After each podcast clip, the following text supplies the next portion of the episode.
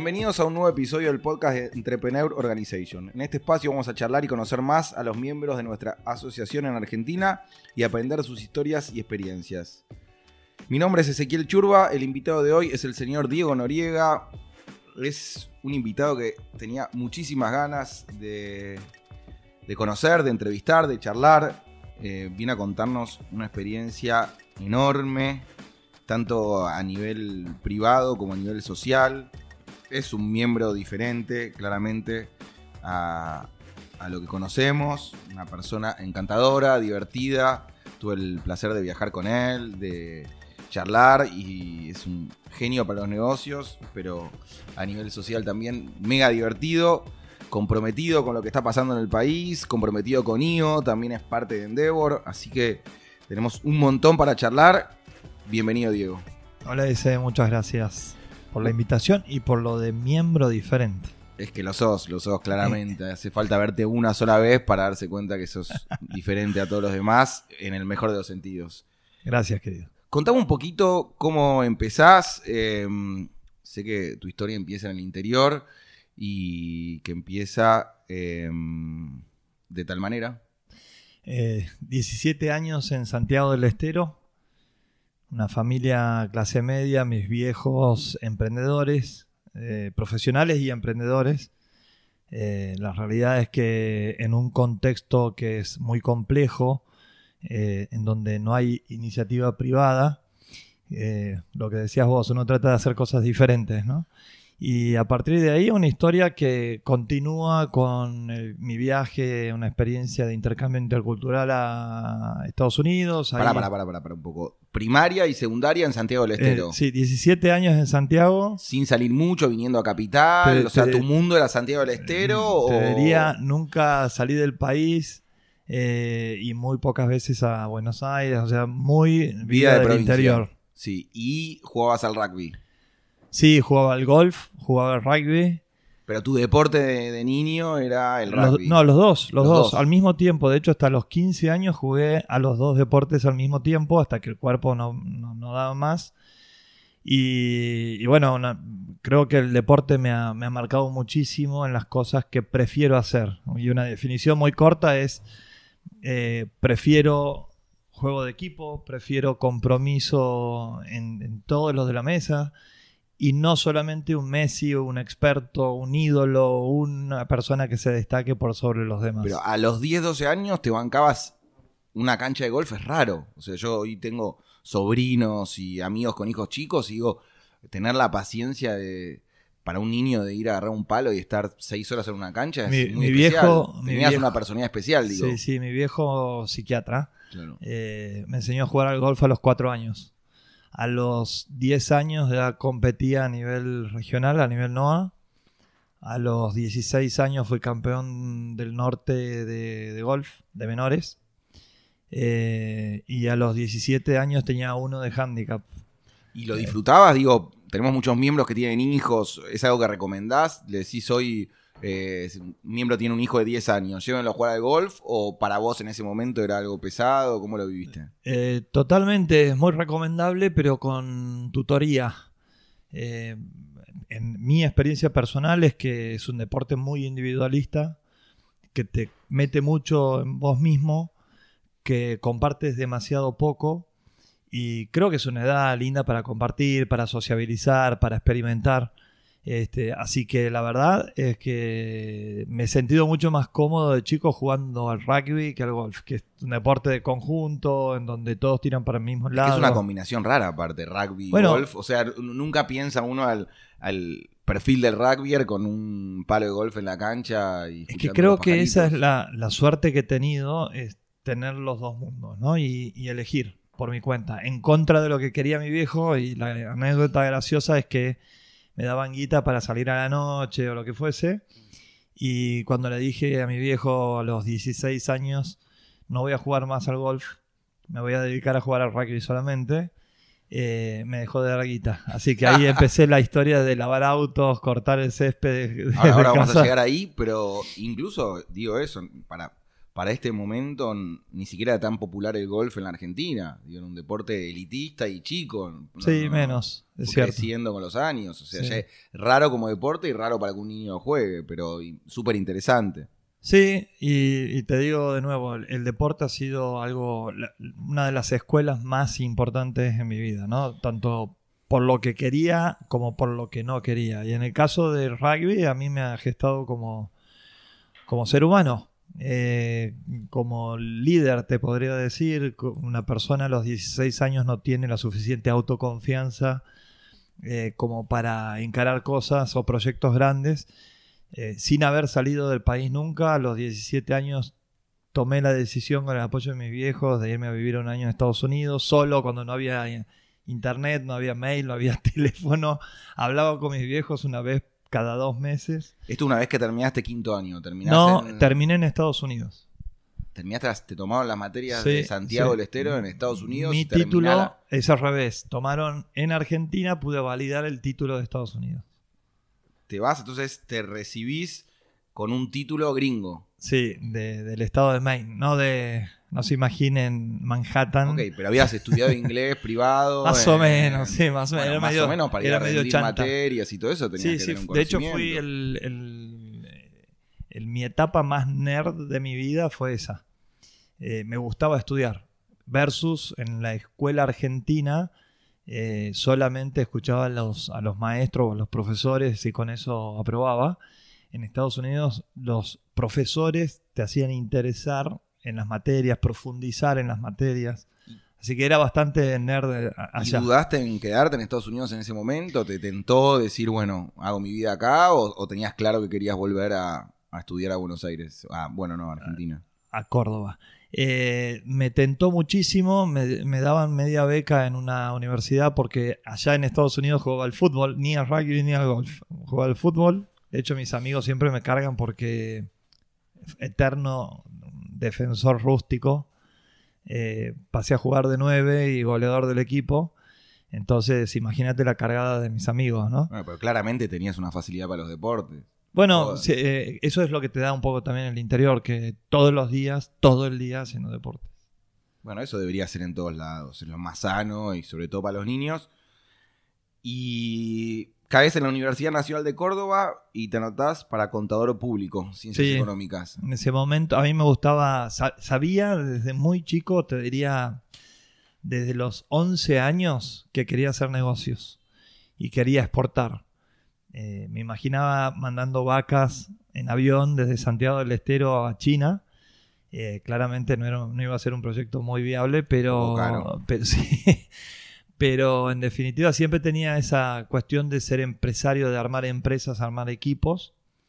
Y en, en ese momento la carrera de administración que me hubiera gustado hacer era como, no, los, los que, los que fuman hacen administración, digamos, están medio en pedo de la cabeza.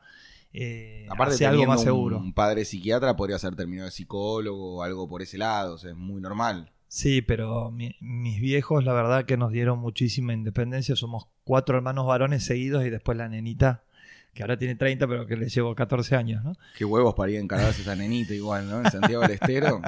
Muy bien. Este, pero la, la realidad es que siempre valoraron mucho la independencia de las decisiones, digamos, como que te ma- marcaban o iluminaban el camino, pero que vos transitaras el que quisieras. Y me aparece acá algo, Instituto Universitario Aeronáutico. Sí, el- una escuela de negocios que desapareció en Córdoba traía profesores universitarios de mm, Estados Unidos y de España en el, en el método parecido al IAE, ¿no? Se llama Fundación Funcer. También me becaron, hice un MBA, apenas me recibí. Eso fue en el 2000. En el, dos- en el 2000 me recibí, empecé la maestría, me había casado el año anterior, en el 2000 vino mi niña, eh, trabajaba full time y, como no podía ser de otra manera, también empecé a emprender. Y deporte, seguía el deporte en tu vida. Menos, pero sí. Pero Así bueno, se dio todo junto. Lindo quilombo. Bien. ¿Y cuál es el máster que haces cuando terminás? Un MBA, máster en negocios, Eh, eh, ¿También en Córdoba? en Córdoba, método de caso, con tipos recontra grosos de compañeros y de un pendejo recién salido de la universidad que me decían, no, porque la logística esto, yo no sabía que era logística, me acuerdo perfecto. Y, vos, Churba, sabes muy bien la importancia de temas tan básicos como eso. Es el, el trade-off, digamos, ¿no? O lo hacía inmediatamente o corría el riesgo de ganar experiencia laboral, pero después no hacerlo nunca. Y por eso también está bueno que los chicos hagan pasantías. Yo a veces necesito un montón de personal y con lo difícil que es tomar en, Argentina, eh, sería ideal de que habiliten para que haya sistema de pasantía de estudiantes, pero sobre todo no para beneficio de las empresas, sino para beneficio de los chicos, que ellos prueben, porque de repente si haces una pasantía en un estudio jurídico porque eres abogado y estás seis meses, un año y te das cuenta que es un delirio y que no es lo tuyo, tal vez te ahorras 3, 4 años más de estudiar. coincido plenamente con eh, vos. La experiencia es lo que más vale. Es algo, una conversación que tengo permanentemente con, mi hija y mi sobrina que están en la etapa universitaria, que les digo, bueno, muy bien con la universidad, pero laburen. La universidad de la calle es la que más enseña. No, y aparte, ni siquiera emprender es la respuesta, porque muchas veces está bueno entrar en empresas, en organizaciones donde eh, aprendés de los sistemas, eh, tenés el lujo de trabajar con, tipos que ganan sueldos altísimos que nunca estarían en una organización tuya. Entonces, a mí me encanta emprender y, siempre aconsejo y hago mentoría de emprendedores, pero por otro lado, digo, si tenés, sos estudiante o sos joven y tenés la chance de entrar en empresas grandes, hacelo. Aprendé y eso te lo vas a llevar enterito para tu proyecto cuando empieces a, a emprender por tu cuenta. Sí, sí, es la, etapa linda de experimentar. Es, justo veníamos hablando con mi hija de eso, ¿no? De que tienes todas las posibilidades abiertas, probarlas que sean más prioritarias, pero en definitiva tener el mindset de experimentar todo el tiempo. Eh, también con, compromiso, ¿no? Porque el millennial o el centennial eh, justamente carece un poco de compromiso pero si uno hace las cosas con una visión, puede tener un camino donde sea una escalera que vaya todo al mismo lugar. El estar cambiando permanentemente tampoco creo que construye tanto, sobre todo si esos cambios implican cambios de dirección. Sí, cada vez creo que va a haber una competencia más feroz en todas las áreas, vamos a estar más expuestos en las redes sociales, en las páginas, en, en la facilidad que va a haber para comprar, vender, sea producto o servicio, y es muy importante profesionalizarse, estar, tener buenos equipos. O sea, me parece básico. Eh, y me contabas que en el 2000, aparte de nacer tu hija y, lo importante y la revolución que habrá sido eso en tu vida, empezaste a trabajar en BN, de director de marketing, que no tenía que ver con tu título ni con tu máster. Tenías Empecé como un costador con un MBA y empezabas de marketing. Empecé como eh, gerente administrativo financiero. Mm. Eh, Eso sí tenía un poco más que ver. Sí, em, organizé un poco el, lío que era la empresa, pero inmediatamente me pasé a, marketing, que era lo que quería, digamos, generar. O algo dentro tuyo que te decía, soy mejor para marketing que para administración. marketing, comercial, estratégico, esas son las tres áreas de mayor interés personal y en donde siento que agrego más valor. Pero desde ese momento sabía que para armar buenos negocios uno tenía que tener ese aprendizaje. ¿Y cómo llegas a BN, una empresa, currículum, amigos? Jugando al fútbol. Compañeros de fútbol. En un tercer tiempo me dijeron, che, vos sos contador. Sí, estoy terminando. Bueno, venite a la empresa mañana y conversamos. Al otro día empecé a trabajar. Y ese fue tu primer trabajo real. Me contaste que habías lavado autos, que habías hecho algunas, algunas changas por ahí, pero tu primer trabajo eh, real. Formar formal, sí, había hecho algún, algunas consultorías de procesos, sobre todo en empresas de Santiago, en la empresa de mi viejo. Eh, pero el primer trabajo formal, full time, lo hice ahí.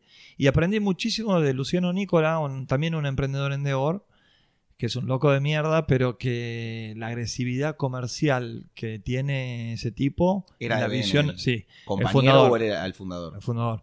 Eh, no la vi nunca esa agresividad. Aprendí muchísimo en poco tiempo de él, pero también me di cuenta y se lo dije, Luciano, todo bien, pero la verdad es que no quiero ser como vos, que quiero emprender, no quiero trabajar para alguien. ¿Qué, es lo que hacía la empresa? Em, eh, cobranzas y outsourcing de servicios.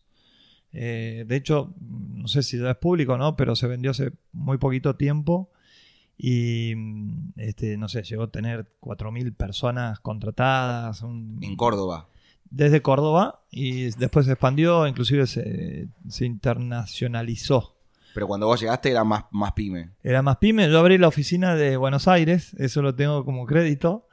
Y, y lo interesante es que la tuve que abrir en el 2000-2001. Explotaba el Y me, país. di- sí, y me dijo Luciano, anda a abrir oficina, eh, más o menos 200, 250 metros.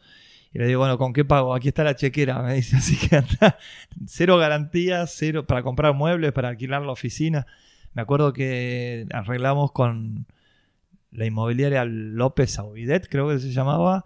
Eh, logramos meter 24 cheques, así que de esa forma no teníamos garantía y eh, pagamos todo eso en, una época donde había que confiar en los cheques. Pero de esta manera vos te mudas con tu familia de Córdoba a Buenos Aires. No, no, no, me- no, no, se- seguía en Córdoba, pero abrimos oficina, contratamos gente y bueno. Vos viajabas, ibas y Sí, venías. i- iba y volvía, pero al, a lo- al muy poquito tiempo, creo, seis meses, ya estaba afuera emprendiéndolo, empezando a hacer cagadas, digamos, empezando a equivocarme y a, y a ver de qué forma uno podía mm, eh, innovar.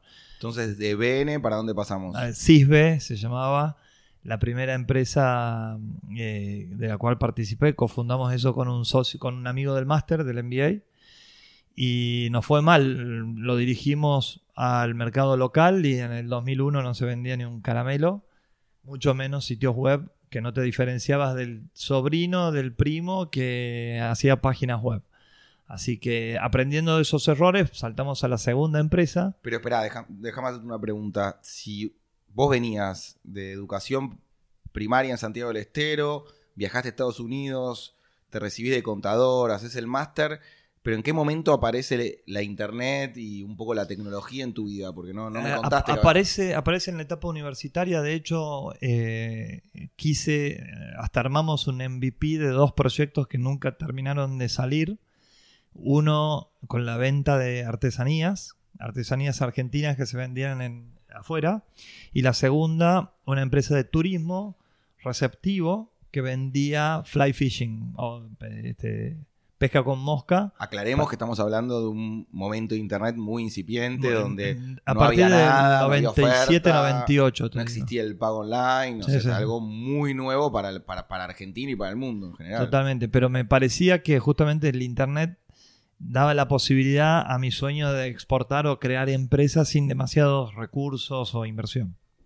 Lo cual estaba correcto. O sea, tu idea estaba bien, pero el, me imagino la tecnología y demás no acompañaban, pero ahí es donde nace un poco, porque después las empresas tuyas del futuro están muy relacionadas al internet, Todas. a la tecnología. Digo, nace en ese momento tu conexión y tu decisión de que tu carrera iba a estar ligada a la- a la- al, online. Sí, también para ser consecuente con los aprendizajes anteriores, hacer cosas copadas, cosas eh, que uno pueda apalancarse en, el- en el- los aprendizajes que uno va generando a partir de- del emprender. Pero digo, algo dentro tuyo te decía de que tus negocios tenían que ser online. Porque Sí, casi sí. todo lo demás es Sí, punto .com como- y demás. O sea, sabías que 100%. querías irte al, al online. 100%. Bueno, eso es un- una decisión Y mira, importante. una, una de las cosas cuando hice la segunda empresa, eh, en función de una clase de, un, de, un- de estrategia de un español que decía que buscar el foco. El foco es tan importante. Imagínate que un láser está tratando de dejar una marquita en la pared. Si vos la andas moviendo, nunca vas a hacer esa marca. En cambio, si la puntualizas, pero bien firme, es la única chance que tiene de dejar apenas una marquita. Entonces, el, el tema era focalizarse en una industria. Las agencias de marketing digital empezaban a aparecer por todos lados, pero yo fui la primera agencia de marketing digital especializada en turismo. Empezamos ahí eh, Travel Ad Services, eh, marketingelectrónico.com y mi forma de vender, primero, es que estaba apuntada al extranjero. Esto estamos hablando año 2003, 2004, la devaluación hacía que... O sea, vos tuviste la visión de que el local de, de- de venta de pasajes y turismo tradicional era un negocio que estaba Mira, estaba en de extinción, que iba eh, a cambiar eh, sí. radicalmente. sentía que Internet, y se hablaba de esto en todos lados, que Internet iba a cambiar todas las industrias. Definitivamente, ahora lo vemos, ¿no? Eh, acaba de ser este mes en Estados Unidos, por primera vez las compras online superan a las compras en retail eh, tradicional. Entonces, eh, sí, definitivamente. Y en ese momento pensé que habían dos industrias posibles a las cuales me quería focalizar. Las estudié un poco. La primera era la de turismo, la segunda financiera. Nunca me gustó la especulación. eh, y mi viejo me decía, me recomendaba, siendo psiquiatra, me decía, anda y hace algo en donde la gente te sonría permanentemente. Así que viajar le gusta a todo el mundo, uno anda con una sonrisa puesta en la cara. Pero digo, a- Y me un- dediqué a eso. Un gran amigo mío dice que hay un promedio de tres ideas millonarias por año que se le ocurren a todas las personas. Pero el 99,9% de esas personas no persigue ninguna de las tres. Se le ocurren, las deja pasar. A vos se te ocurrió una idea millonaria que era voy a vender turismo online cuando el online era muy chico todavía, cuando era imposible cobrar, vender y generar demasiada conexión, donde la gente no confiaba ni siquiera en el online, nadie hubiese pagado mil, dos mil dólares un pasaje en ese momento, pero vos visualizaste que esa idea tenía que funcionar. Sí, y, y para hacer mm, tener más chance de tener éxito, no me la jugué completamente en armar una plataforma como una agencia de viajes online, como un despegar. O este, lo que hice en ese momento fue una agencia para dar servicios a los hoteles, a las agencias de viajes, etcétera. Desde Córdoba también. Todo desde Córdoba y Santiago del Estero. Entonces también ahí empezó una, una beta muy interesante, más social, donde me, me generaba más placer contratar a una persona que en el 95% de los casos era el- su primer trabajo que conseguir un cliente. Una cosa medio, medio loca, pero que me pasaba, me sucedía y en un momento llegamos a tener 150 personas entre Para- Santiago del Estero y Córdoba. llegamos, porque si se tenía socios en ese momento. Yo tenía el 95% de la empresa y después eh, entre dos se dividían el- el resto. Que la, la empresa sí estaba instalada en Córdoba y tu familia en Santiago del Estero, por eso decís Sí. entre los dos lugares. Sí, también entre los dos lugares. Y aparte Córdoba tiene mayor cantidad de estudiantes, eh, sobre todo en tecnología, y eso facilitaba mucho las cosas. Pero lo, interesante de esto es que pensamos en un mercado externo, para empezar, tenía el 80 y pico por ciento de, lo- de los servicios que dábamos eran exportación, traíamos dólares y eso era muy conveniente para ese momento, lo cual nos permitió también salir a la segunda empresa o tercera empresa, mejor dicho, eh, una empresa de medios. Llegamos a tener 2.000 sitios de turismo en Latinoamérica y entonces funcionaba muy bien con el posicionamiento en buscadores, que era lo que hacía en la agencia.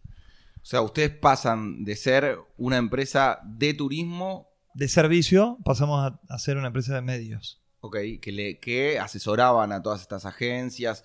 Se empezaban a dar cuenta la mayoría de, de los que trabajaban en turismo que iban a necesitar plataformas online y venían a consultarte a vos. Sí, y sí, definitivamente. eh, el Customer Discovery, digamos que se habla tanto ahora, de entender las necesidades de los clientes, lo empezamos a hace- a hacer por el año 2000, 2001, eh, con...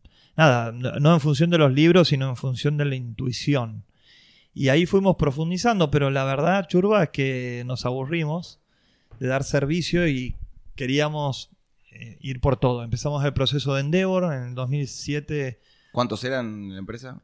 Eh, en ese momento, eh, 150 personas más o Es un menos. montón, 150. Eh, pero, eh, aparte, la cantidad de quilombos que hoy con 5 me lo quejo, imagínate con Por eso, 150. Me decís 150, yo pensé que me ibas a decir, no sé, 10, 15, Eh, 150 para un Exportábamos el. proyecto que vos realmente Sí. habías empezado hace, hace poco a, a- a presentarte como un emprendedor y demás, digo, es, un montón. Sí, facturábamos más de un millón de dólares desde Santiago del Estero y le llamó la atención a la gente de Endeavor y empezaron con el proceso de mentoría y demás. Eh, los mentores te cagan la vida, digamos, ¿no? Te tiran, te ven el... ¿Vos sos mentor hoy?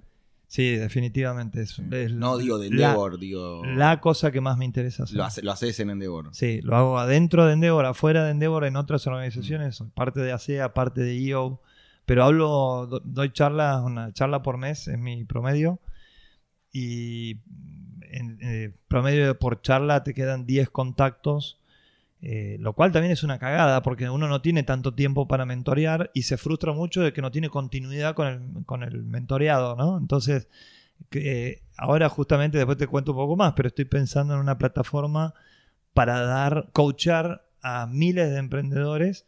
El objetivo sería coachar un millón de emprendedores con una plataforma que también le permita a los mentores conectarse entre sí. No solamente entre sí, sino también hacer un proyecto sustentable, que el mentor gane mientras gane el emprendedor y que exista una plataforma tecnológica que conecte, pero también con servicios. Vendría a ser como un Endeavor Nacional B eh, para todo tipo de emprendedores. Así que estamos con esa idea dando vuelta. Vamos Buenísima a la idea. Si algún miembro le gusta y tiene ganas de hablar con Diego, lo conecta y para adelante. Sí, de hecho IO es una red muy potente y ahí te, hago un paréntesis.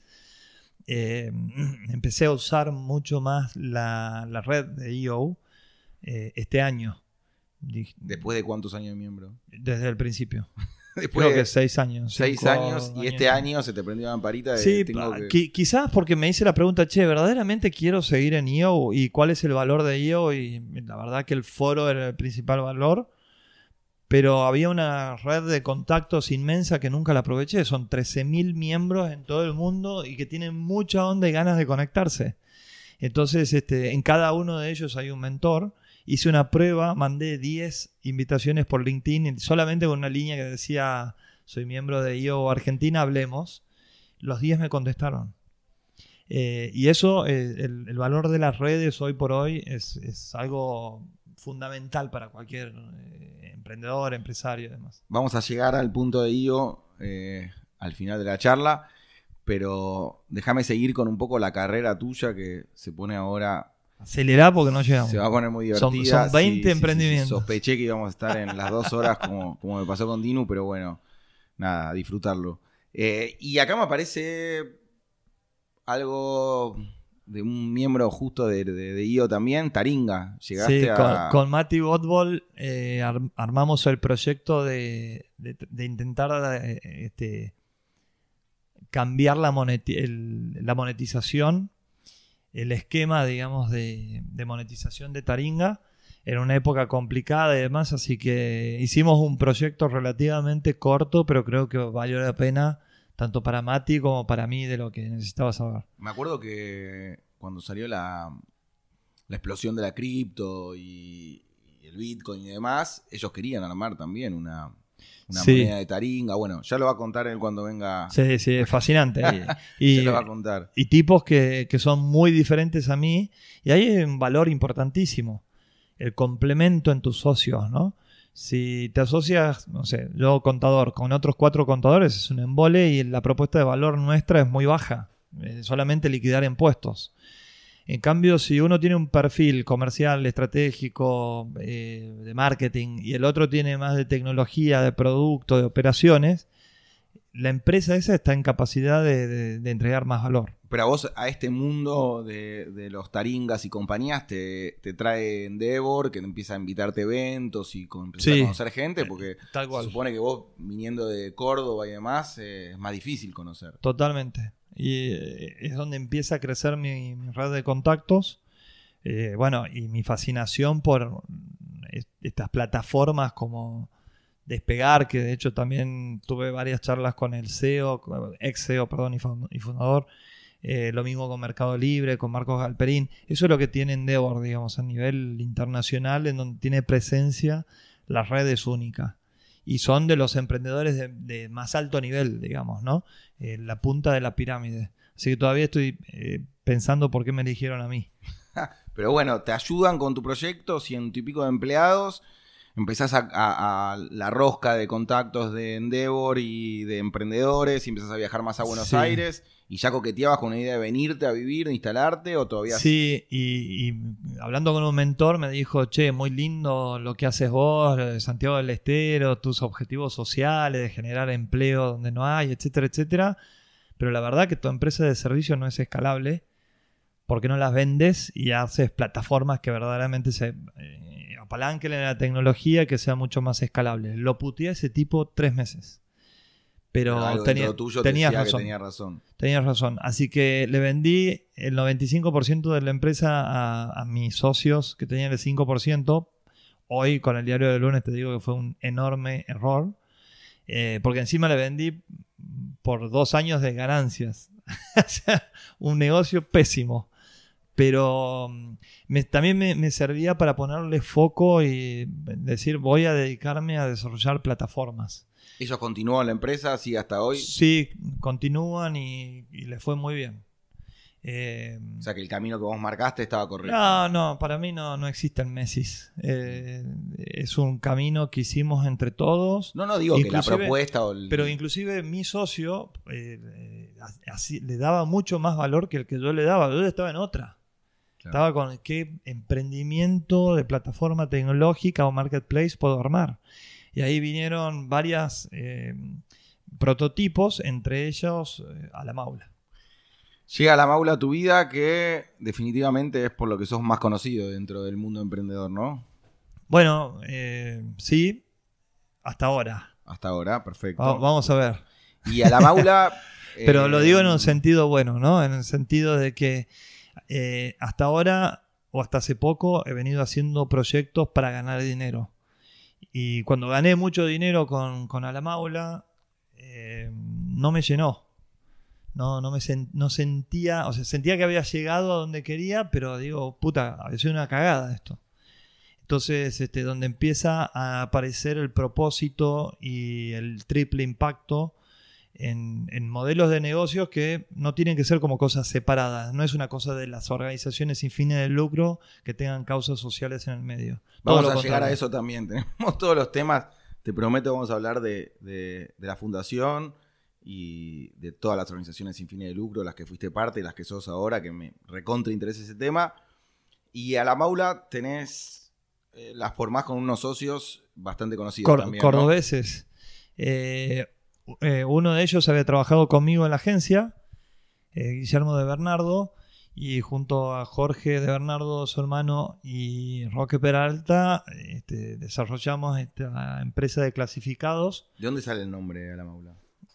La suegra de Guillermo eh, le dijo, ah, la Maula, ¿estás haciendo eso? Y yo lo había escuchado un montón de veces también en el norte, muy conocido, pero como de viejo. Es una expresión de sorpresa positiva. Así que Guille dijo, este es el nombre. Me gusta, me gusta. No sabe la historia y me gusta el nombre. Sí. Y, Bueno, estaban tantos nombres al pedo Google. ¿Qué, qué es Google?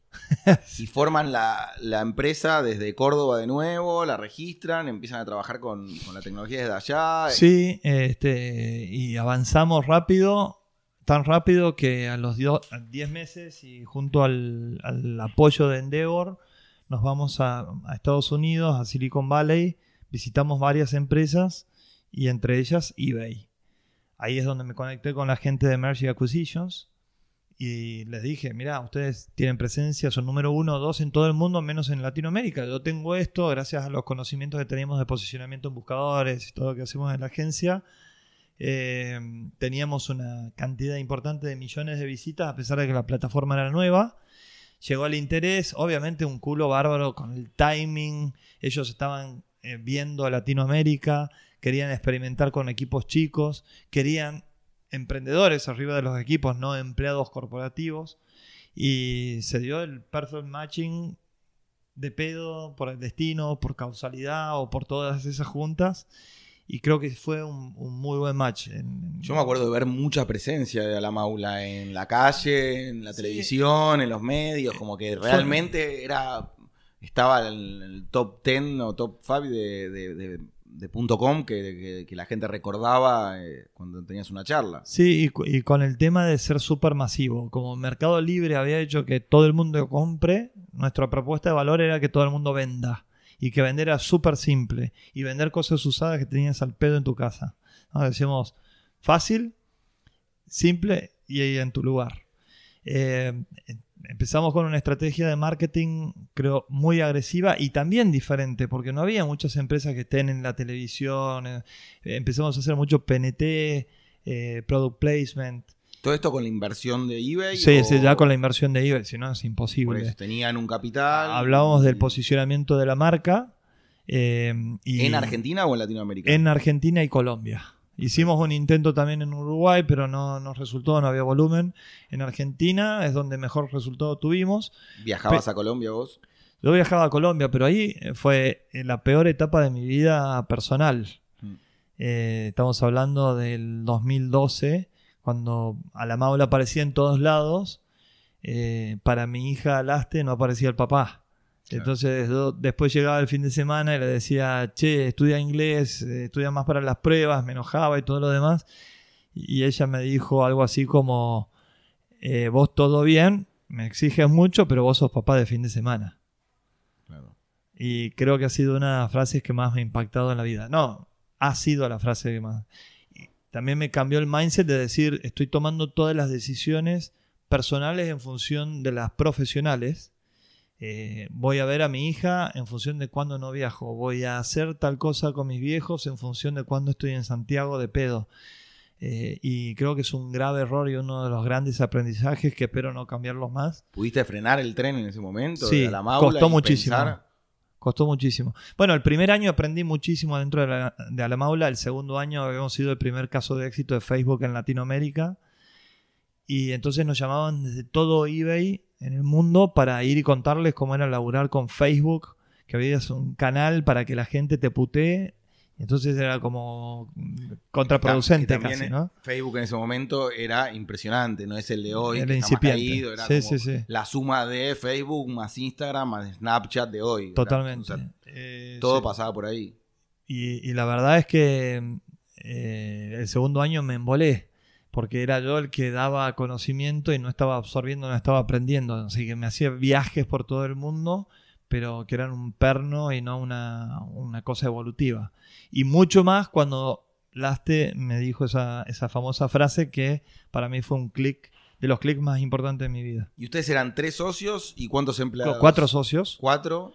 nunca fuimos muchos empleados una decisión de eBay de mantenerlo chico. O sea, venías de una estructura grande. Sí, muy grande a una estructura súper chica y, muy buena decisión porque 2013, 2014 el país empieza a temblequear, a, inmovilizar los capitales extranjeros, a ver dólar blue, dólar celeste, dólar no sé qué.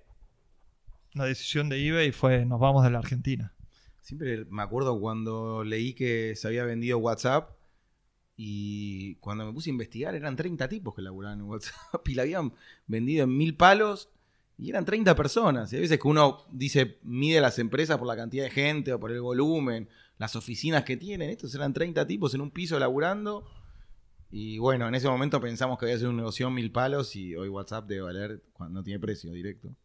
Sí, pero valía mil palos en ese momento, que era una boludez de plata. Ahora, todas esas métricas que vos mencionas están bárbaras, pero al final del día creo que todos vamos a tener un despertar y vamos a decir cuánto impacté. Y no es por la cantidad de guita que hayas hecho, la cantidad de empleados que hayas contratado, la cantidad de primeros empleos que hayas generado, sino en el impacto económico, social, en la gente, en la motivación, en ser alguien positivo para la sociedad. Me parece que hay varios momentos que uno para la pelota y, cuando la paremos definitivamente nosotros mismos nos vamos a medir por esa vara. Principalmente, después de ganar guita, todo el mundo le gusta ganar guita. Es que es así, cuando uno vive le gusta hablar de lo que tiene y cuando te morís te gusta que hablen de lo que hiciste y a quién ayudaste y con quién fuiste mejor persona. Pero bueno, claramente hoy te veo a vos como una persona mucho más madura y preparada, que recorriste todo este camino y podés entender.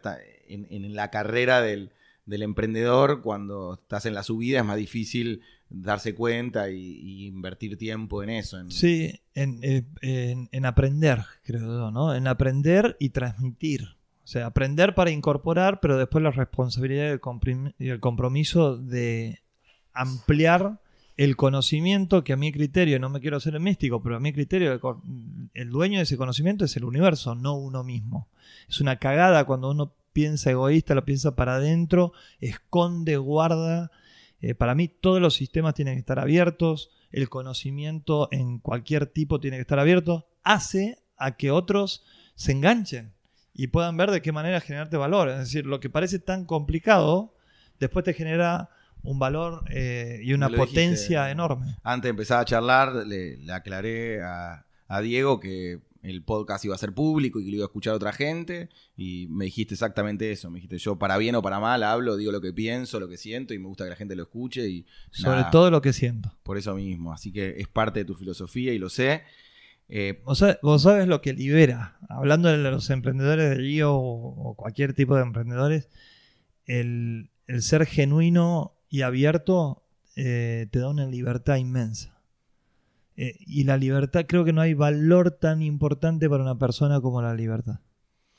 Lo sé, sí, pasé con vos tres días hace poco y, tuve esa sensación 24 horas, de que todo el tiempo como un niño estaba sintiendo, viviendo y, se nota, se palpa en el, en el, aire, es como algo que creo que si lo querés fingir no podés, o, te pasa o no te pasa.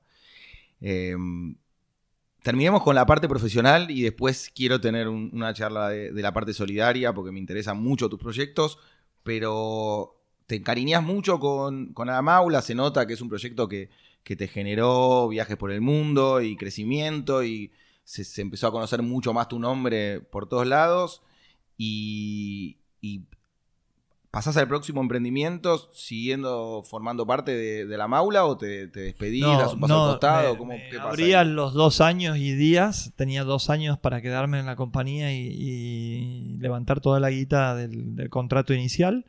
¿No pero, ¿Usted ya tenía la, venta hecha? Sí, sí, día uno teníamos la venta hecha, pero si nos quedábamos dos años hacíamos todo el upside. Okay y dos años y unos días estuve, me fui, ya tenía varios proyectos en la cabeza y también la decisión de que con esa guita que gané en la maula, que no sé, espero ganarla de nuevo, pero se dio una vez, eh, y me, incomodaba muchísimo. Una anécdota que tengo es que me compré el auto de mi sueño, me compré un Mercedes-Benz. Y me duró seis meses el Mercedes-Benz. Lo tuve que vender porque me hacía mal. Cada vez que lo veía no, no me sentía no era Diego, no era la persona de Santiago del Estero con la cual uno se siente cómodo, no, no era mi traje. Eh, me miraban mal, me quería cagar a piñas en todas las esquinas o todas las paradas que venían los trapitos a, manguear. Em, así que lo vendí a los seis meses y dije, con la plata voy a aprender, la voy a invertir en aprender. Así invertí en siete emprendimientos, perdí guita en cinco en uno la recuperé y en uno, en otro, Nubimetrics le está yendo muy bien, así que estamos apuntalando para que le vaya mejor. IO también? Eh, Nubimetrics no, no, no. Todavía no, debería ser.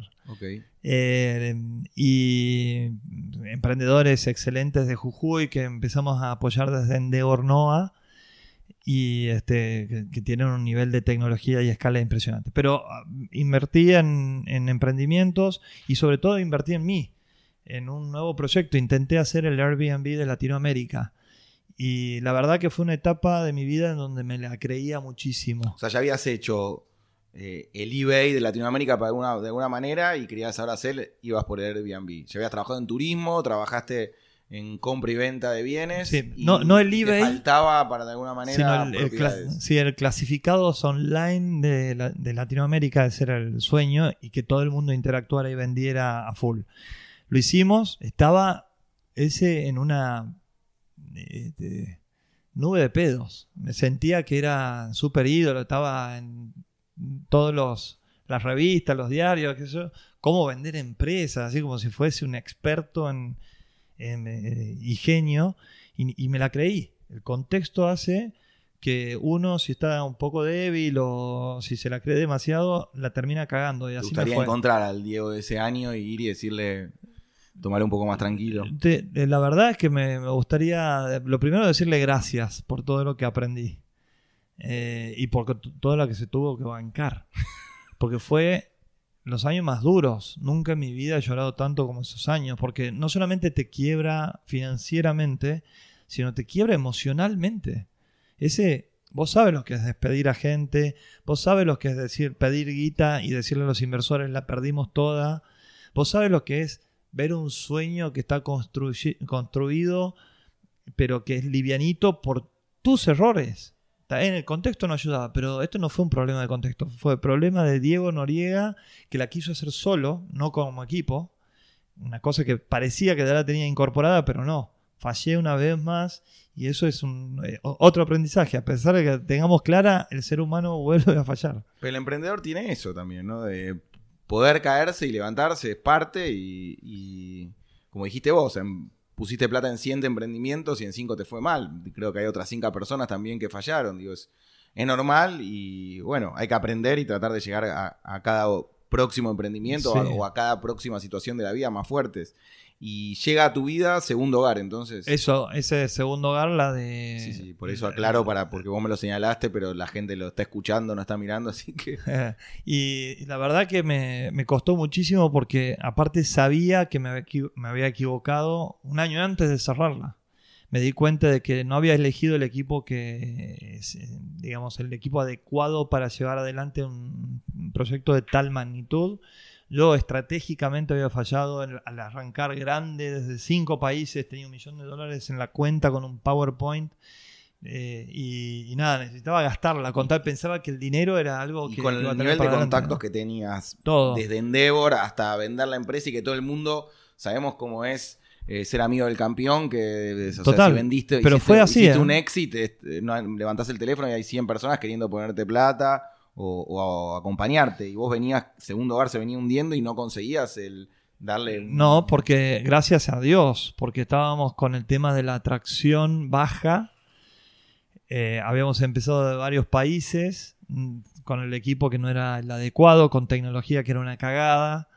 No le habíamos puesto, no teníamos ningún diferencial. Y no habíamos averiguado bien ese, qué era lo que quería nuestro cliente. Nuestro cliente era el property manager de destinos vacacionales, ¿no? La inmobiliaria que te alquila en Pinamar la Sí, casa sí. durante 15 días en enero. Y, y ellos no querían vender más, ellos vendían el 100%. Lo que querían o necesitaban era tecnología para mane- manejar sus procesos y no cometer cagadas de, de hacer el doble alquiler al mismo tiempo, etc. nos dimos cuenta el tercer año, ya estaba el destino jugado. Tenemos un montón de miembros que están abriendo en otros países, que están creciendo. Tengo la suerte de hacer el podcast y la semana pasada estuve con Julián, que abrió oficinas en, en Brasil. Alan está abriendo México. Vos que tuviste esta experiencia, ¿cuál es el consejo para ellos que son 20 años más jóvenes y están eh, empezando y en ese momento que vos te criticás tanto, ¿cuál es un consejo dorado para ellos para que tengan en cuenta? No, no me gusta dar consejos. Mi experiencia es que uno para dar el escalón No siguiente... estamos en foro acá, podés Tiene- hablar, tiene- se puede dar. No, no, pero fuera de- del tema del lenguaje de Gestalt y demás, eh, creo que positivo contar experiencias, ¿no? No, lo sé, pero Y bueno. que cada uno tome lo que quiera. No, Claro, no, no, pero no, sentí es- que habías pasado por esta situación y Sí, hab- habías sacado. No, no, está buena la pregunta. Mi, mi experiencia me indica eh, que para pasar al siguiente escalón tienes que estar muy sólido en el primero y que eso no significa que vas a demorar mucho el proceso. Así que tiene que haber un sano equilibrio y tener muy claro el roadmap eh, en el cual tienes que conocer muy bien cuáles son las necesidades del, cliente, involucrarte vos en el vínculo, en, en la relación, en el hablar personalmente con cada uno de los clientes. En ese caso con los property managers, con los clientes que compraban los alquileres, porque la propuesta de valor era buena, lo que pasa es que no la ejecutamos bien. Y la ejecución es todo.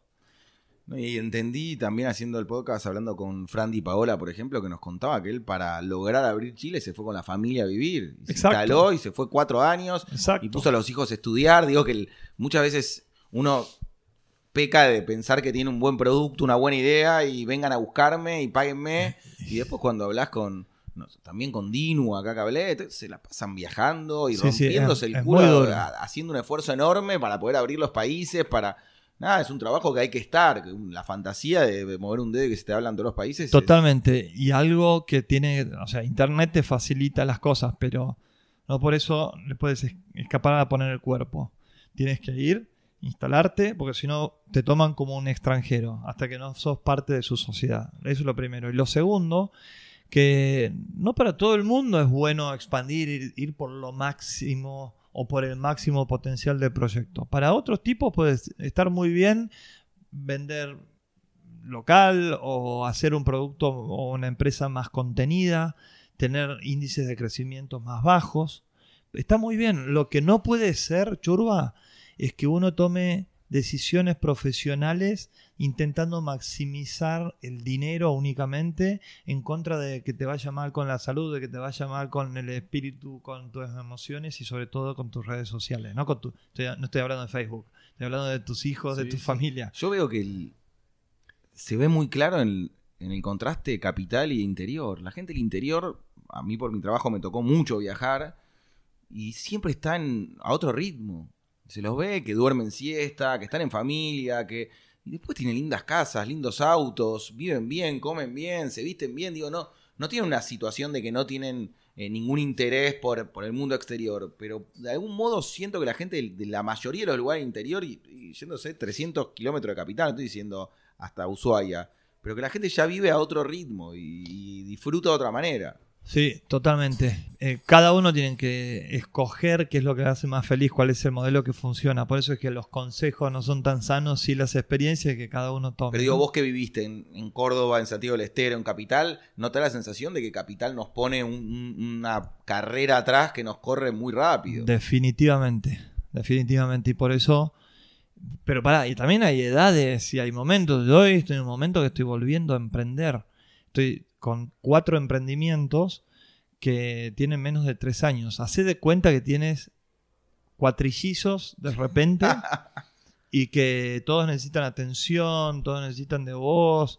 Eh, Pero bueno, sos un padre de cuarenta y pico, ya no sos el padre de veinte que se loco. Encima. Bueno, digo que ya tenés un poco más de Por eso, sapienza y de sí, tranquilidad pero, como pero para- menos energía. No, no puedo viajar. Me- que el domingo voy a San Francisco, me dijeron la semana pasada que tenía que ir. Y trato de estar la menor cantidad de días posibles. Voy, estoy cuatro días, hago lo que tengo que hacer, me pego el avión de vuelta, me paso Pascua en un avión. No importa, pero porque tenía que hacerlo. Tenía un amigo mío. Antes, perdón, antes me hubiera quedado dos semanas, recorrerme Sí, sí, la sí. costa de, de California, hasta andar Los un Ángeles video, meter auto, lo que sea. Un amigo me decía que un día me preguntó un mentor más grande qué qué es ser sabio. Y me dijo, bueno, pensalo y, la próxima reunión me contestás. Y yo le llevé una lista de 20 cosas de qué era ser sabio. Me dice, sabio es el que sabe administrar su tiempo. Y yo le llevé unas cosas mucho más profundas y dije, esta porquería, administrar el tiempo. Y yo tenía ahí 23 años. Y hoy que tengo 37 y pasó el tiempo, digo, es verdad, es eso, es administrar el tiempo, es el secreto de la felicidad. Digo, si sabes administrar esto, de en vez de tener 20 proyectos, elegir los que vos realmente por corazón, por negocios, por lo que sea querés elegir, estar con la familia, eh, estudiar, aprender, eh, hacer deporte, sí. lo que vos quieras. Pero digo, si sabes administrar el tiempo, es el secreto del, del sabio. Sí, vos has dicho una cosa muy sabia. Has dicho, quisiera jugar al golf para estar más tiempo con mi viejo. Lo único que te puedo decir es que yo lo he hecho y no me arrepiento en absoluto. Es una de las cosas que más me quedan. Tengo mil fotos con- jugando al golf con mi viejo. Hoy mi viejo no tiene buena salud. eh, Pero después y- volviste, que me dijiste que a los 16 Sí, dejaste sí, y después pero, retomaste. pero no es que volví a jugar torneos y eso, Pero pero, salías a iba jugar con a jugar con mi viejo. Tengo un, un listado en, eh, en mi celular de, de las cosas que quiero hacer en el año. Y en los últimos cinco años, el jugar al golf con mi viejo era uno de los to-dos más importantes y más prioritarios de mi vida. Tan simple como eso. Es parte de compartir el tiempo con las personas más importantes de tu vida, con tu core. Tu corazón y los, de- los que están adentro de tu corazón. Y Terminamos. y- y simplemente hablo, hablo mucho de los sentimientos, hablo mucho del corazón, hablo mucho de las emociones, porque creo que en este mundo emprendedor se habla demasiado de los éxitos, de los billetes, de las evaluaciones, de las expansiones, de los empleados, de los no sé qué, no sé cuánto, todos éxitos, y se habla poco de la soledad del emprendedor. Yo me vine de, de Santiago del Estero, no tenía un amigo. Y, y no sos una persona que te cuesta ser amigo. no, no, eh, y- y lo mismo a Estados Unidos, que emprendí un proyecto personal de irme a Estados Unidos, no hablaba ni el idioma, pero no lo, no lo, lo tomo en el sentido positivo de que uno tiene que hacer las cosas con criterio y el, el único criterio no puede ser el cuantitativo tan, eh, tan- tangible que es el dinero. Eh, vivimos en una sociedad súper eh, vinculada a estos estímulos de consumismo y parece que tienes que comprar cosa tras otra o mejorar tu estatus y encima para demostrarle a los demás. Al único que te tienes que demostrar, justo estaba hablando de eso con mi hija, es a vos mismo. Para mí, dando el máximo potencial y eligiendo, insisto, tercera vez que lo digo en la charla, primero lo personal. Mi hija está feliz, mi mujer está feliz, mi hijo del corazón está feliz, mis viejos están bien, les estoy dando amor, les estoy compartiendo cosas. Mira, Churba, hace unos días fue mi cumple. Te invité y me clavaste. Ah, Me clavaste porque me habías dicho era, que un sí. poco, era un poco lejos, sí. Eh, Prometí, pero habías ir, dicho- pero dicho lo prometí en un momento medio... Y, y sentía después de cinco años que quería, tenía que celebrarlo. Fue el 4 del 4, cumpliendo 44. Sí. Y- Siendo el 44 mi número favorito. Y, ese día cerró la maula. Era el día que cerraba la maula, o sea, se- los planetas Era- estaban todos alineados. Pero la joda fue bárbara, no sabes lo que te perdiste. Lo más lindo de eso es que estoy con un montón de gente querida a quien he podido agradecer de ser parte de lo mío. ¿Quién mierda sabe cuándo te cagas muriendo, cuándo te enfermas, cuándo te pasa un auto por encima y no te puedes mover más? o al otro, o al que O al le otro. querés agradecer, digo, que después es tarde. Este reloj me lo regalaron en mi cumple. Es de mi primo querido, mi primo del alma, que se murió el año pasado de un cáncer. No había tipo que quisiera vivir más que teníamos la misma edad. Y, realmente es, un- ha sido de mis mejores maestros. El día que yo cerré la empresa de segundo hogar, a él lo internaban eh, por su cáncer. Y tenía la panza así, un tipo, eh, un lomo impresionante, te- estaba destruido. Y entro, me voy a verlo, a- era su cumpleaños, 26 de abril. Entro a la habitación aquí en el alemán eh, y me dice, ap- apenas podía hablar, se saca la máscara y me dice, cambia la cara, ¿de qué te estás quejando? Qué genial. Una arenga rugbyística, jugamos al rugby juntos también. Y, y, boludo, estamos expuestos a lo peor en cualquier momento. Y no, no depende de uno. Depende de cuando se toque un botón en algún lado. ¿Y qué le vas a decir? Sí, presumí, hice esto, gané millones. ¿Y? Sí, sí, sí, me imagino esa fuerza para sacar de algo tan triste él un mensaje positivo o alentar al otro cuando en realidad podría ser el, el- el fishing for Hasta- compliments o cualquier cosa Hasta ahí la semana y- antes que se muera, ese tipo era una máquina de enseñar a través del ejemplo. De ponerle huevo, de decir, che, acompáñame que quiero caminar hasta el baño. Y, y con proyectos, ¿no? Si me, si me levanto de esta, me caso con, con Mer. Eh, si, ojalá que podamos tener hijos, ojalá que... Bueno, no lo pudo cumplir, pero la enseñanza que le dejó a, todos su- sus afectos, que hemos sido muchísimos, es brillante. A mí también me tocó perder un amigo hace 15 años y es cuando la vida te dice, maestro, no estás para siempre aquí. ¿eh?". Y, y de nuevo tu sabiduría del tema del tiempo. ¿Cómo Y- lo vas a vivir? ¿Y para qué? Y el para qué responde al propósito. ¿Qué estás queriendo cambiar en serio? No qué industria sino cómo estás queriendo que la gente de este mundo evolucione. Un, un mundo muy involucionado del lado de las emociones. Y de ahí vuelvo a la gente del interior, te lo juro que yo lo siento mucho. La gente del interior te escucha más, te siente más, te habla más, tiene más tiempo.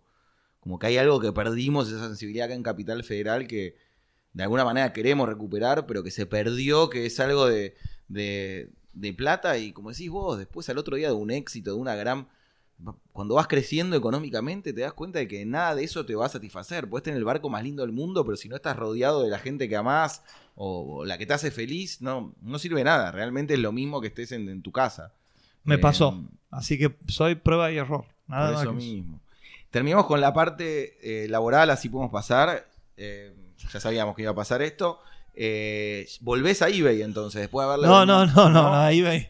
De eBay lo que pasa es que hay, eh, hay dos etapas, una como a la maula, como Sí. emprendedores, y la otra post adquisición que fui el general manager de eBay. Ah, pero entendí que te habías ido, nunca terminaste de irte. No, no, en la eso- época de eso- segundo eso- hogar. eso- no, no, no, no. En segundo hogar fue después de irme de eBay. Por eso, pero acá volvés o No, esto. Ah, es parte, está un error en el, en el currículum entonces.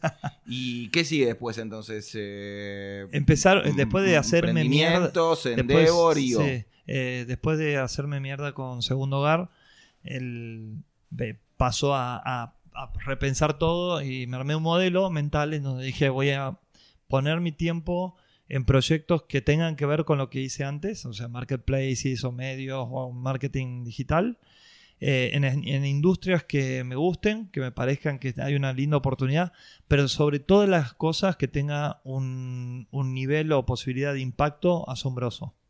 Y por eso es que el, el proyecto quizás más lindo que estamos Pueblos. haciendo es de pueblos, pero también el de Amo. Amo es una agencia de marketing digital que, mm, crea medios sociales con el objetivo, eh, por ejemplo, el de Santiago del Estero, ¿no? La comunidad de Santiago del Estero, la, la más grande es la nuestra. Pero es la más importante porque nuestro propósito es unir a los santiagueños. Entonces todo el contenido audiovisual es en sentido positivo, marca las cosas culturales y de la idiosincrasia santiagueña más Sin- positiva. Sin un propósito político aparte, que es Ni algo político, totalmente ni- atípico. Ni, porque hablar de la cualquiera crisis. que hace algo así No. está haciendo política, Macho, claramente. el, O sea, no, no- no- es, un- es rarísimo no utilizar esa, Hace- esa estratégica política. hace dos años salió una encuesta de la BBC y de Ipsos en donde decían cuáles eran los países más separados adentro de una sociedad. Argentina salió segundo después de Serbia. Claramente que tienen sus motivos por los cuales ser La grieta. individuales, individualistas. Nosotros no, no tenemos ningún motivo. Y sin embargo somos los que menos confiamos en el vecino, que tenemos menos espíritu asociativo, que creemos menos en los demás, que somos más egoístas. Por y eso- eso, eso tenemos que cambiar. Para mí es, es lo más importante. Y ustedes eh, crean este, esta comunidad sin ninguna intención política, más que todo No, social. Pero y- con un fin económico también, ¿eh? Mm. No, no creo en las ONG, en el modelo ONG sin fines de lucro, yo creo en, en proyectos sustentables o autosustentables y que tengan como principal objetivo el impacto social. Y contame también de pueblos, entonces. Amo, Di- Amo Digital sigue funcionando. Sigue y- funcionando, le está yendo bien. Muy Ahora bien. ven- eh, vendemos, eh, estamos intentando vender al mundo el modelo de, de exportación de, de contenido audiovisual que venimos generando para los medios, ahora hacerlos para las empresas. Y, y después lo de pueblos es una cosa maravillosa, única, porque está bien, en el fondo son experiencias turísticas para viajeros del mundo que buscan la foto más instagrameable, el momento más único, el compartir con gente de culturas andinas, etcétera, etcétera. Pero lo que está en el, en el core es un propósito de armar un proyecto de desarrollo. No, eh, le falló todo, todo tipo de consultoría, de proyecto, de agricultura, industria, servicio, falló todo. Falló el FMI, el Banco Mundial, la Argentina, cada uno de los países de Latinoamérica, todas las fundaciones, y no dejaron nada más que brecha. Nada más que brecha. Que el blanco confíe menos, le diga que los collas son negros y chotos, y que los collas digan que los blancos son unos garcas y, y traicioneros. Entonces, en el medio, todos nos separamos. Más otra, de lo mismo. Otra grieta. Y aparte, yo personalmente me gasté mucha plata en mi vida para ir a Perú, para ir a México. No, yo me quedo en Cusco. A Cusco habré ido seis veces en mi vida, por lo menos. Y de los pueblos originarios de Argentina conozco poco y nada. Entonces digo, me da vergüenza decir que te puedo responder hoy muchas preguntas sobre los incas, los mayas, los aztecas. Tengo libros y libros. Y de los pueblos originarios, ni en la escuela, ni en la vida, ni nada, me, Bueno, me- me dieron información, entonces Lo- me da vergüenza. Ese es lo que podemos cambiar. Por eso mismo, Y es yo- la yo te- realidad. hace Sí, sí, un año te dije, acuerdo. Diego, decime cómo puedo apoyar este proyecto, a mí me encanta y ojalá que, ¿Qué te contesté? bueno, que estaban con, que, que más adelante, que no sé qué. Te dije, no. anda. Ah, ok. Te dije, anda. Después vamos a, vamos a ver de qué manera colaboramos. No ayuda. Yo la, ayuda no existe. reafirmo que quiero colaborar, pero por Bueno, sobre todo, incluso creo que tiene que, se tiene que repatriar el, el- todo lo- la historia que tenemos eh, de los pueblos originarios, que son los reales Son- dueños de pero, esta tierra, de pero la historia. olvídate, y de- son los que más quieren progresar. Son los que más aman su tierra. La Pachamama es su madre tierra.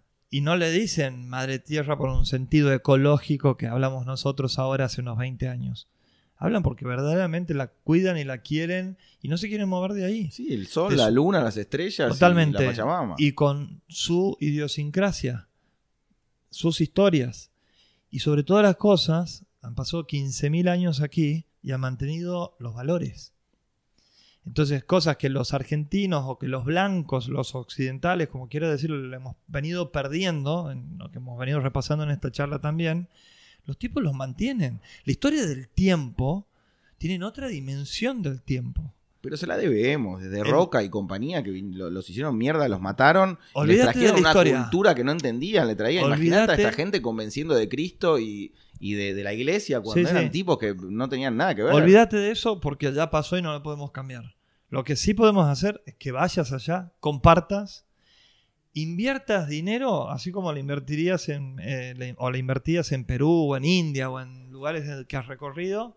Anda a invertir guita y tiempo a compartir con ellos. Te va a cambiar la vida. Soy candidato y ojalá que yo pueda armar un grupo, eh, un Once in a Lifetime, que es el. eh, podemos hacerlo. Yo te apoyo a morir porque me encanta y me parece uno de los proyectos más interesantes que, encon- que Mirá. encontré en IO desde que empecé. Eh, Hasta hoy que me te- hablaron de mil proyectos, Pueblo para mí algo, fue mi favorito del primer día. Lo empezamos ese proyecto como para dar una mano. No sabes lo que he aprendido de ellos. No, te vi que estuviste en el, en el Congreso el año pasado y que el gobierno empezó a darle más visibilidad y los privados, todo. recién vengo de una reunión de board. Eh, eh, cuatro y cuatro. Cuatro eh, aborígenes, cuatro blancos, Increíble. decidiendo sobre algo que, que es tan importante como quién va a ser el general manager o el CEO de esta compañía. Entonces, eh, y, con las diferencias culturales y explicándole los números y explicándole el equity, y un montón de cosas, porque queremos ser una compañía global. Pero bueno, hoy es- eh, ellos no lo pueden materializar. Para ellos, che, ¿cuánta guita hay eh, cada vez que te compran una experiencia? ¿Qué más me querés contar de, de las empresas? ¿Hay algo más que me haya olvidado? no, se traspapalado? no, ¿Pasamos pero- a IO? ¿Cómo sí. llegás a IO? Eh, ¿Quién te cuenta? ¿Cómo, cómo es Habían- esa habían varias personas- Endeavor? ¿Por qué Ah, decidís siendo Endeavor también unirte a IO? Eh, yo no vivía todavía en, Argen- en Buenos Aires y un emprendedor en Endeavor, Pablito Orlando, me invita a IO que estaba comenzando. Eh, no, no entendía nada, pero digo, dale, vamos, si es de emprendedores y compartir, me, me encanta. Vos venías pagando en Endeavor. Yo- sí. sí. Y te invitan y decís, Lo, lo que se- puede- pueden convivir estas dos. Sí, son dos historias totalmente diferentes. A mí No es tan normal igual, no tenemos tantos miembros que no, sean... no, pero, pero yo hablo desde el punto de vista del valor. Son organizaciones que tienen diferentes propósitos, diferentes líneas de trabajo, diferente valor. Y yo valoro enormemente las dos organizaciones, me parecen brillantes. Eh, una más apuntada al emprendedor de alto impacto, el otro más para contener a emprendedores que necesitan eso, el, el intercambiar, el foro, aprender de los demás. Y a nivel global, ¿no? Las dos. Pablito te llama, llegás, eran menos de 10 en ese momento. Sí, creo 15. que sí, sí, una cosa así. Y empezás un foro, ¿con quién empieza el foro? Al Estrada, Álvaro Tejero, Pablo Orlando. eh, creo que después se, sumó Roy, Roquieto. Después se sumaron Martín Cogan, eh, Juan Cabanelas. Y Nacho Carcavalo. No, no, no. Y estaban. En, ah, es en el foro que me estás Sí, diciendo. sí, sí. Ah, ok, qué buen foro. No, no, Dios, no, sabía. tremendo, Pensé tremendo. que hablabas de IO, que los No, primeros eran. estaba ah, foro. buen foro ese, bien, Sí, sí, tremendo. Y eh, conservás ese mismo foro, fuiste cre- cambiando. No, eh, lo, lo conservo eh, hasta ahora. Eh, estamos en un periodo de cambio. Yo voy a pertenecer a, a otro foro. Eh, Pará, pero ese sigue siendo la base de tu foro, es parecida a esa que me nombraste recién. Eh, Sí, sí, bueno, Ale desgraciadamente nos dejó. Otro tipo que vivía a mil y aprendimos mil millones de cosas y tenía todas para hacer su feliz hasta que, no sé, le falló algo en el paracaídas. Que en paz descanse. Y seguro que es así. Eh, Roy se fue a otro foro este, y quedamos cinco. Que yo siento que sentíamos, necesitamos un cambio y me quiero dar la oportunidad de conocer a otra gente adentro y afuera de digo, de, eh, afuera del chapter de Argentina. Entonces pedí un cambio y ahora estoy sumándome al, al de Dipa, eh, Nacho, este, Ignacio, eh, no Carcavalo, ¿no? Reutemann. Reutemann, el Prezi, este, eh, Lean Chenales, eh, Diego y, otro ah, este, y, y Ferrari. Tremendo. Final, todos los foros son divertidos, porque cada vez que me cuentan un foro, o tiene más gente más joven, o más experimentada, Bueno, o más. ese- todos base- los foros que te cuenten de IO. decís, te, te lo dicen y decís, a puta madre, qué gana de estar en ese foro. Son todos geniales. La confianza tiende puentes. IO es una red de confianza. Entonces, vos no nos vimos dos millones de veces, nos vimos diez veces y las últimas cinco somos íntimos amigos. Vos te puedes venir a mi casa, me podés comer en una casa, una cena, no me sorprendería o compartir algo ocho horas. Eso es CEO, principalmente. Es el valor de la confianza y dentro de esa confianza uno va construyendo en función de aprendizajes, de preguntas, de intercambios, etcétera. Creo una persona, yo veo una personalidad muy parecida en todos los miembros. Hay algo, hay algo que nos une a todos en, en la forma de ser, es como hay algo en esa confianza, en esas ganas de ayudar y de ser que lo veo parecido. Y el que no lo tiene, automáticamente se queda afuera de, de- de ese grupo. Sí. Eh, entonces, es la magia. Sí, caes en, en IO. Sigo en Pablito, Endeavor. Además, eh, ¿llegaste a, a formar parte de algún, parte de algún board? Sí, señor. ¿Cuál? El que Lea Cesac era Sí. el capitán y yo era cochear con el siguiente presi, este, Dino, Dino. ¿Eran cochear de qué?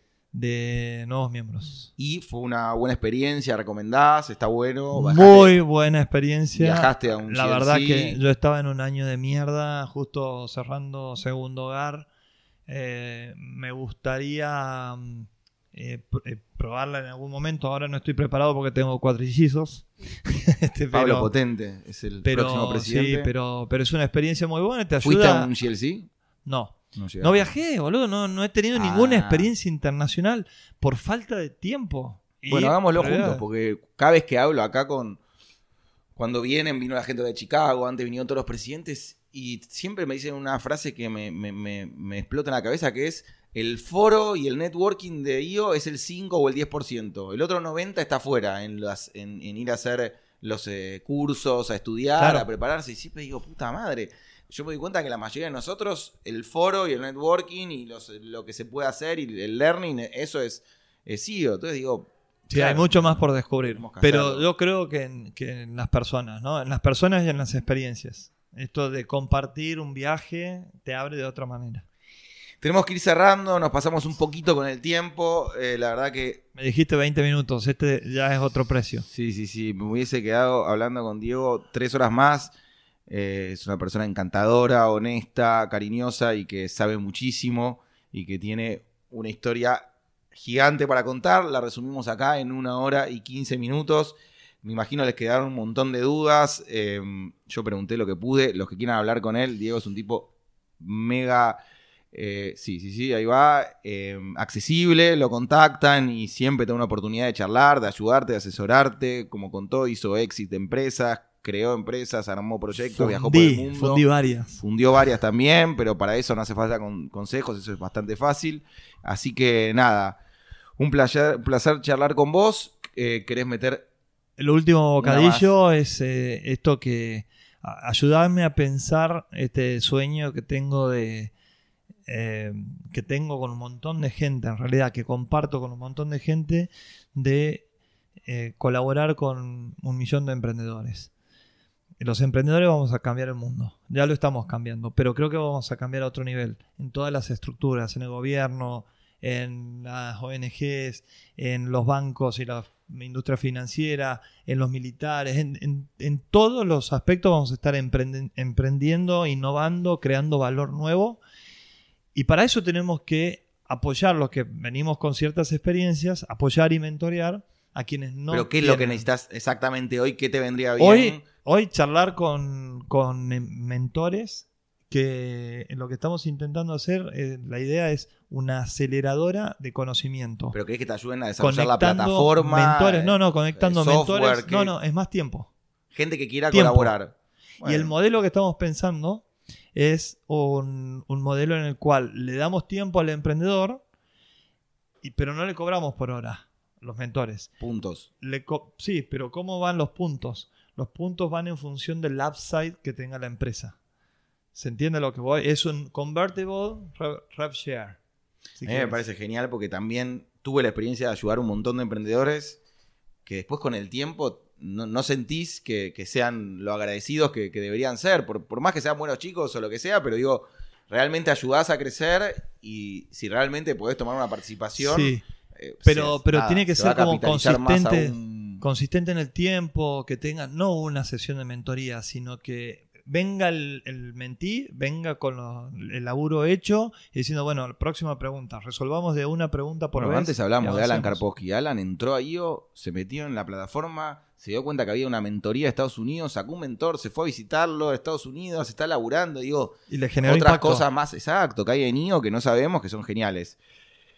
Repito, el que quiera hablar con Diego lo contacta, está buscando mentores y, gente que quiera ayudar a mentorear y a trabajar en la plataforma, lo que él haga, eh, garantizo que va a ser divertidísimo y va a estar buenísimo como todo lo que hizo en su vida. Y nos vemos en el próximo episodio del podcast de IO. Gracias.